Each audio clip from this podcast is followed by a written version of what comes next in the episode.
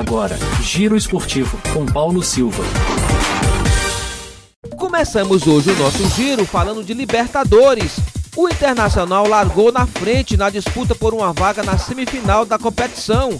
O time de Eduardo Cudê, mesmo com a altitude de La Paz, conseguiu vencer o Bolívar por 1 a 0. O equatoriano Ener Valência marcou o gol da vitória colorada. Na próxima terça, o Inter precisa somente de um empate jogando no Beira-Rio para avançar para a semifinal. E nesta quarta, acontecem mais duas partidas pela Liberta, ambas às nove e meia da noite. O Deportivo Pereira recebe o Palmeiras e o primeiro duelo argentino entre Boca Juniors e Racing. E na Sul-Americana, numa noite que começou com homenagens às vítimas do acidente com ônibus em Belo Horizonte, o Timão venceu Estudiantes por 1 a 0 na Neoquímica Arena, no jogo de ida das quartas de final da Copa Sul-Americana. O gol corintiano foi marcado pelo zagueiro Gil, ainda no primeiro tempo.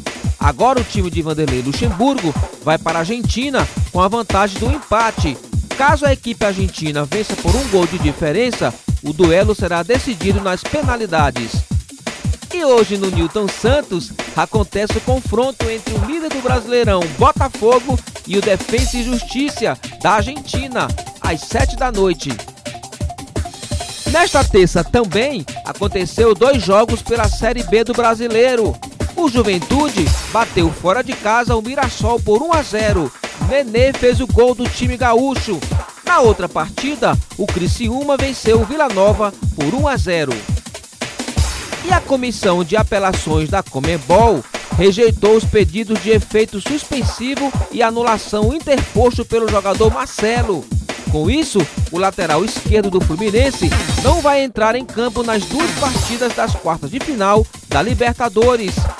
O Fluminense volta a entrar em campo nesta quinta-feira, às nove e meia da noite, contra o Olímpia, no Maracanã. E no mercado da bola, o Zenit fez reuniões com o staff do centroavante Pedro do Flamengo e acena com uma proposta de 25 milhões de euros, 133 milhões de reais.